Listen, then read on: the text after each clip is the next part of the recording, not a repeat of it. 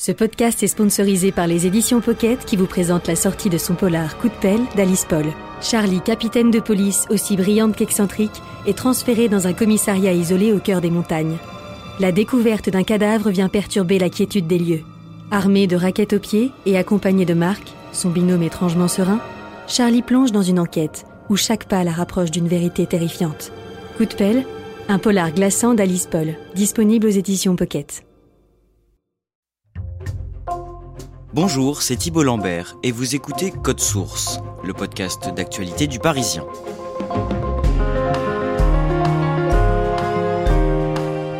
Le président des États-Unis, Joe Biden, est officiellement candidat à la prochaine élection présidentielle qui aura lieu dans un an et demi, en novembre 2024. Le démocrate l'a annoncé le 25 avril dans un clip de campagne. Il brigue un second mandat de 4 ans pour, je cite, finir le travail, mais plusieurs défis s'imposent à lui. Son impopularité auprès d'une majorité d'Américains, la détermination de son rival, Donald Trump, à retourner à la Maison Blanche, et surtout son âge, Joe Biden a aujourd'hui 80 ans. Aujourd'hui dans Code Source, on dresse un premier bilan de son mandat avec Yona Elawa, journaliste correspondante aux États-Unis. Elle est en ligne avec nous depuis Washington.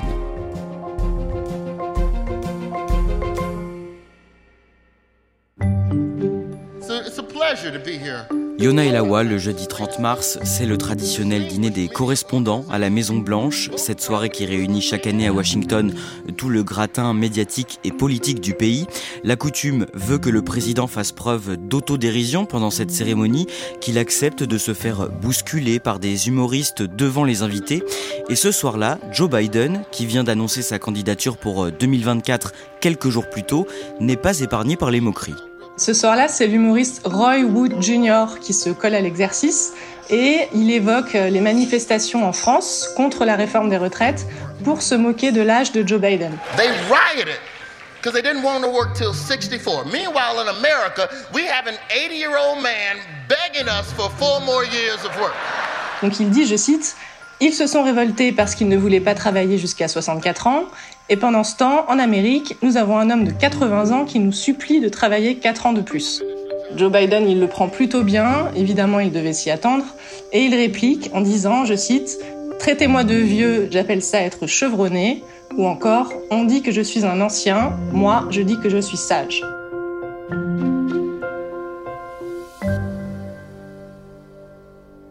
Alors on va voir pourquoi Joe Biden pense qu'il a des chances, à 80 ans passés, de briguer un second mandat de président.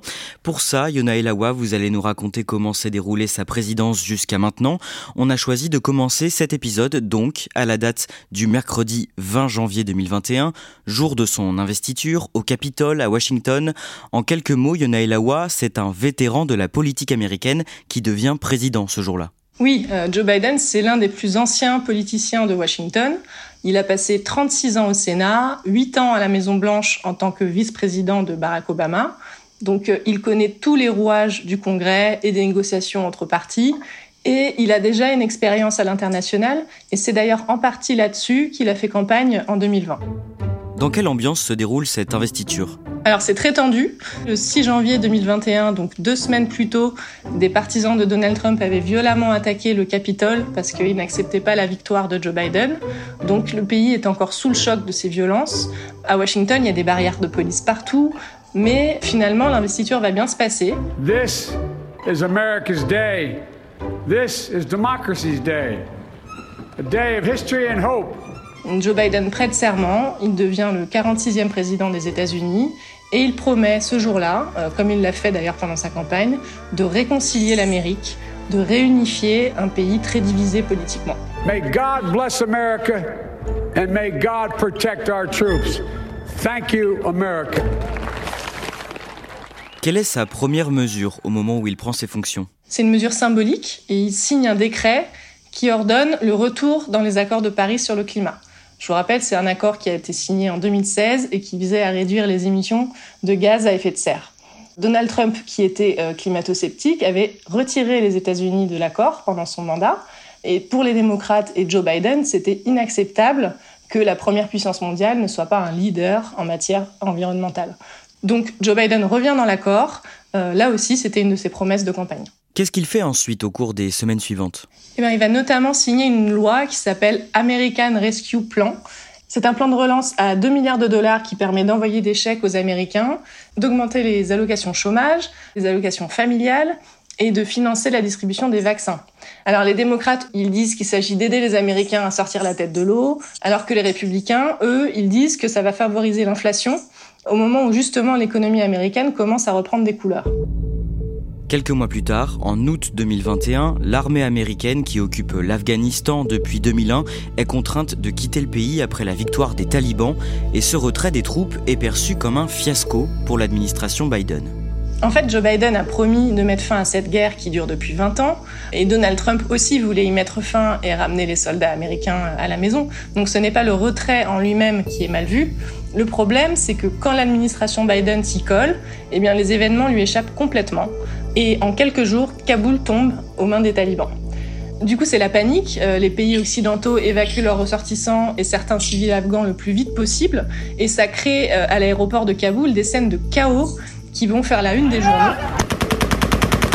Depuis ce dimanche, des milliers d'Afghans paniqués se ruent à l'aéroport pour fuir par les airs leur pays tombé aux mains des talibans. Et le 26 août, il y a un terroriste du groupe État islamique qui se fait exploser devant l'aéroport.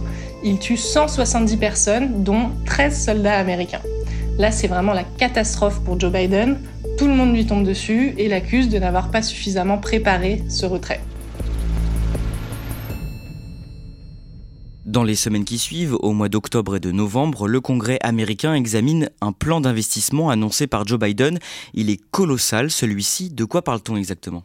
Alors celui-ci s'appelle Infrastructure Investment and Jobs Act. Donc on parle de 1200 milliards d'investissements dans les infrastructures vieillissantes du pays. Donc ça consiste à rénover ou créer des routes, des ponts, des voies ferrées, des ports, etc. Le plan injecte aussi de l'argent dans les réseaux électriques et Internet. Au départ, Joe Biden, lui, il voulait 2300 milliards de dollars d'investissement, mais il y a eu des négociations avec les républicains et donc il a revu ses ambitions à la baisse.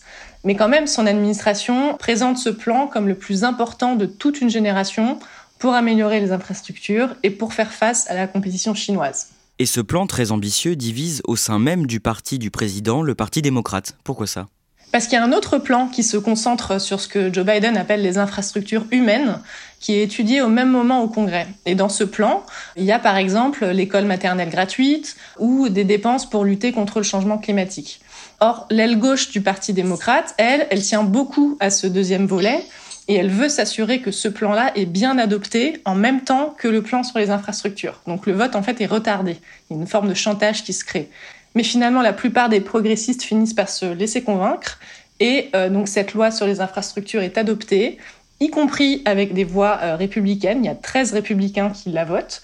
Donc il promulgue la loi le 15 novembre, mais son plan sur les infrastructures humaines, lui, il va faire pchit. À la fin de l'automne, Yona Elawa, la cote de popularité de Joe Biden est au plus bas. Si on prend la moyenne des sondages, plus de 51% des Américains désapprouvent son travail entre novembre et décembre 2021. Il n'y a que Donald Trump qui a été plus impopulaire que ça au même moment de sa présidence. Alors pourquoi ces chiffres? Eh bien parce que malgré tous ces chèques, toutes ces aides reçues par les Américains, l'inflation commence à se faire sentir. Vous avez une administration qui se targue de transformer la vie des Américains, mais quand les gens sont interrogés, ils disent qu'en fait pas grand-chose n'a changé pour eux. Et ce qu'ils voient surtout, ce sont les prix qui montent à la pompe, au supermarché, partout. Le 24 juin 2022, la Cour suprême, la plus haute juridiction des États-Unis, rend une décision historique qui remet en cause le droit des femmes à pouvoir avorter dans tout le pays. Expliquez-nous ça. Donald Trump, à la fin de son mandat, il a fait basculer la Cour suprême du côté conservateur en nommant une juge conservatrice. Et donc, cette Cour nouvellement constituée, elle va annuler l'arrêt qui s'appelle Roe versus Wade et cet arrêt, depuis 1973, il garantissait un droit à l'avortement au niveau fédéral. La conséquence de ça, c'est que chaque État désormais a le droit d'édicter sa propre politique en matière d'avortement. Donc vous avez de nombreux États conservateurs qui vont très très vite adopter des lois pour restreindre, voire interdire l'IVG. Et donc aujourd'hui, aux États-Unis, il y a une quinzaine d'États sur 50 qui sont dans ce cas-là. Et comment réagit Joe Biden à cette décision? En fait, il est assez impuissant après la décision parce qu'il n'a pas de possibilité de recours en tant que président vis-à-vis de la Cour suprême. Donc sa réaction, c'est de dire c'est un jour triste pour le pays, et d'appeler le Congrès à voter une loi pour garantir le droit à l'avortement au niveau fédéral. The health and life of women in this nation are now at risk.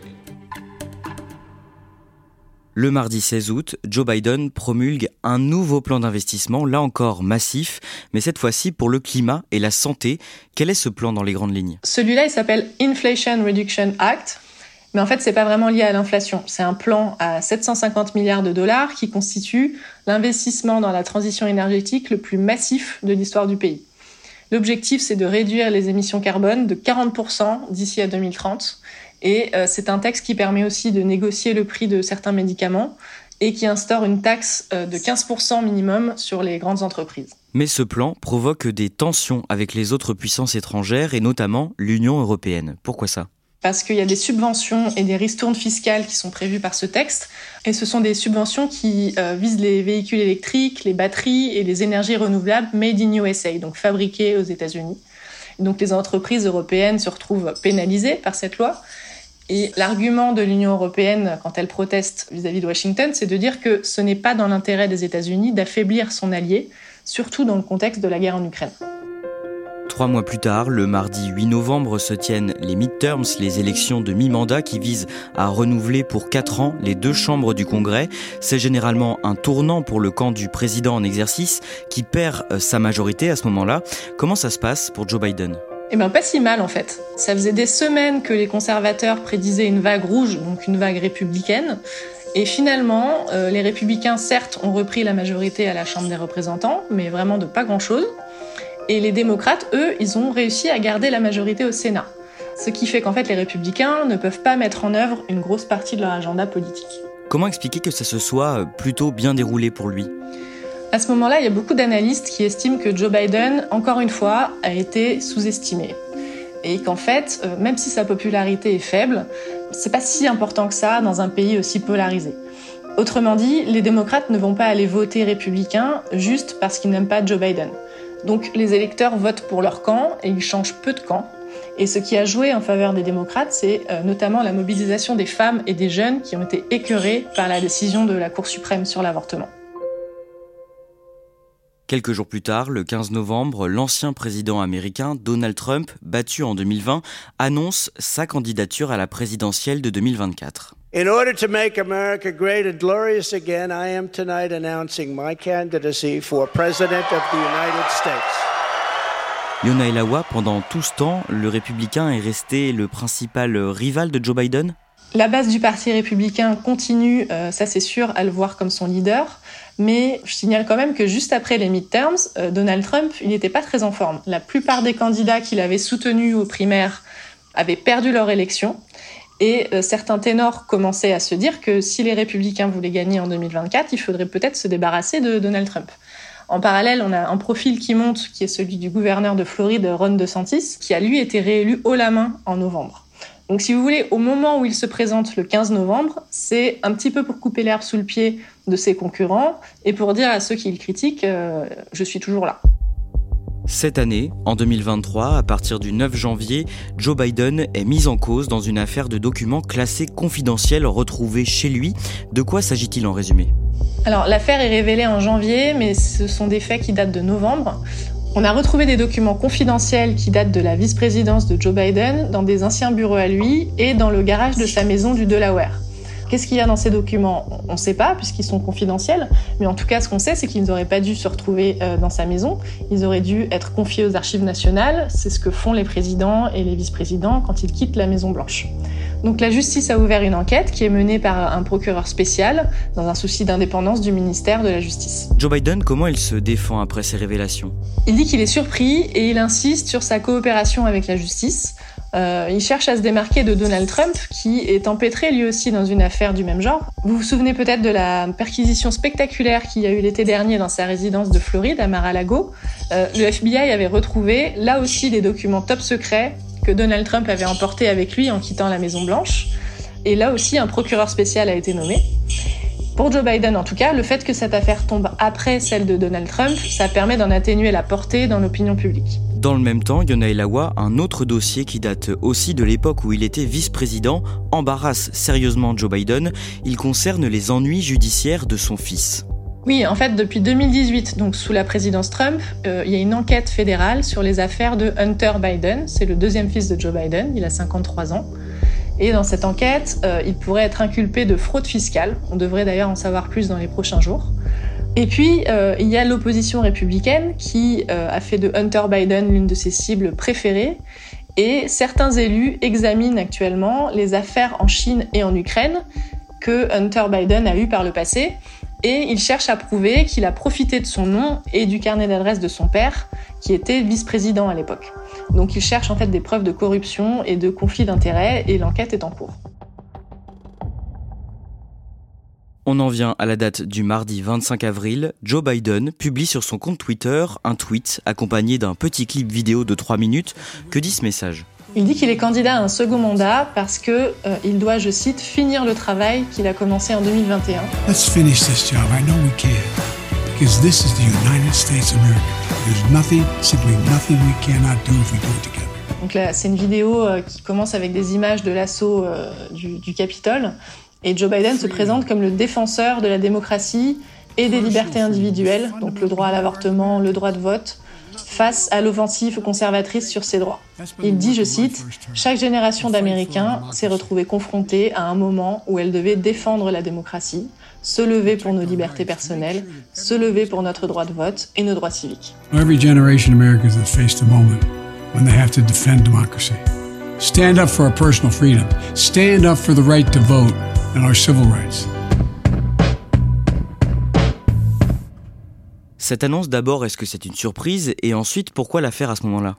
Alors c'est pas du tout une surprise. Ça fait des mois qu'il dit qu'il songe à se représenter, mais qu'il attend le bon moment. Pourquoi maintenant? Eh bien parce que d'une part c'est le jour anniversaire de sa candidature, il y a quatre ans, donc c'est symbolique. Certains dans son équipe auraient préféré qu'il attende un petit peu plus, tout en profitant de son exposition médiatique de président pour promouvoir son bilan. Mais s'il attendait, euh, ça signifierait se priver de financement potentiel. Parce que plus on démarre la campagne tôt et plus on récolte de l'argent. Or, Donald Trump, lui, il est déjà candidat. Donc les levées de fonds ont commencé côté républicain. Donc voilà, pas de temps à perdre pour Joe Biden. Yona Elawa, cette candidature, elle est d'emblée euh, très critiquée, notamment en raison de l'âge du président. Oui, c'est inévitable. Euh, Joe Biden, c'est déjà le président le plus âgé de l'histoire américaine. Et s'il est réélu, il aura 86 ans à la fin de son second mandat. Donc les Américains, et en particulier les seniors d'ailleurs, qui peuvent s'identifier à lui, se demande s'il a bien les capacités physiques et mentales pour un job si exigeant. D'autant plus que la campagne présidentielle va être beaucoup plus sportive que la précédente. Vous vous souvenez qu'il y a quatre ans, on était en pleine pandémie et Joe Biden avait fait campagne depuis sa maison du Delaware, donc il n'était pas vraiment sorti de chez lui. Et cette fois, il va devoir voyager un peu partout, il va devoir tenir des meetings euh, aux États-Unis. Et ça, euh, s'il n'a pas la pêche, ça va se voir tout de suite. Surtout qu'on sait qu'en discours, il n'est pas vraiment très très fort, il n'a pas un charisme exceptionnel et il a tendance à faire de nombreuses gaffes euh, quand il parle. Il doit se présenter une nouvelle fois avec euh, sa colistière de 2020, la vice-présidente Kamala Harris. Pourquoi ce choix est important? C'est l'idée, encore une fois, qu'il faut finir le travail euh, entamé. Donc pour ça, il garde la même coéquipière. Elle est plus jeune que lui, c'est une femme. Elle est d'origine jamaïcaine et indienne, donc elle représente la diversité. Donc finalement, tout ce que Joe Biden n'est pas. Cela dit, il y a quatre ans, tout le monde la présentait comme son héritière potentielle à la Maison Blanche. Et à l'époque, on pensait que Joe Biden ne ferait qu'un seul mandat. Et d'ailleurs, c'est comme ça qu'il avait présenté les choses un petit peu, en disant qu'il était une sorte de pont entre deux générations politiques. Sauf qu'aujourd'hui, c'est lui qui se représente, donc ça veut dire qu'il estime que Kamala Harris n'est pas assez populaire, en tout cas maintenant, pour être la candidate du Parti démocrate et avoir une chance de battre Donald Trump. Yona Elawa, tout peut encore changer, mais à ce stade, le duel qui s'annonce pour la présidentielle de 2024 aux États-Unis est le même que celui de 2020, Donald Trump contre Joe Biden. Est-ce que ce match retour a de quoi mobiliser les électeurs? Alors, ce que disent les sondages, et euh, avant même l'annonce de Joe Biden, c'est que les Américains auraient préféré d'autres candidats que Trump et Biden. Sauf que voilà, ils sont toujours là. Donc, aucune personnalité ni côté démocrate, ni côté républicain, ne semble, euh, en tout cas à ce stade, capable de les battre aux primaires. Ce que disent aussi les sondages, c'est que ce nouveau match euh, Trump-Biden va être très serré. On s'en doute, puisqu'on le répète suffisamment, c'est un pays qui est divisé, et il reste divisé d'ailleurs malgré tous les efforts que Joe Biden a entrepris pour réconcilier euh, l'Amérique. Donc tout va se jouer, encore une fois, dans une poignée d'États clés. Et la question, ça va être, euh, étant donné le peu d'enthousiasme suscité par ces candidatures, comment les deux partis vont réussir à mobiliser leurs électeurs? Ça, ça promet d'être intéressant. En attendant, Yona Elawa, il reste encore plus d'un an et demi de mandat à Joe Biden et un dossier colossal l'attend, un dossier qui risque de peser lourd dans son bilan. Oui, c'est vraiment le dossier du moment, c'est le plafond de la dette. Et le Congrès doit à tout prix relever ce plafond sous peine de provoquer un défaut de paiement des États-Unis début juin. Pour vous expliquer rapidement, le plafond de la dette, c'est le montant maximal que le pays peut emprunter. Et il a déjà été atteint mi-janvier. C'est un plafond de 31 000 milliards de dollars. Si ce plafond n'est pas relevé, le défaut de paiement peut arriver et les conséquences d'un défaut sur la dette, c'est terrible. C'est un potentiel de déclencher une crise financière mondiale. Le problème, c'est que les républicains, pour relever le plafond de la dette, ils demandent une grosse baisse dans les dépenses.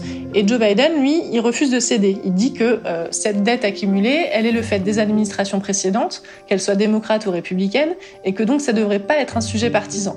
Donc on est dans un bras de fer entre la Maison Blanche et les républicains de la Chambre des représentants, où chacun se rejette la faute. Et donc pour Joe Biden, les prochains jours vont vraiment être déterminants.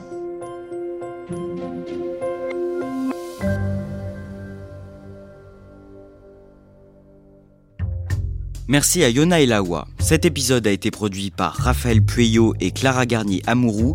Réalisation Julien Moncouquiole. Code Source, c'est le podcast quotidien d'actualité du Parisien. N'oubliez pas de vous abonner à Code Source sur votre plateforme d'écoute préférée, de laisser des petites étoiles ou un commentaire. Et vous pouvez aussi nous écrire à cette adresse source at leparisien.fr.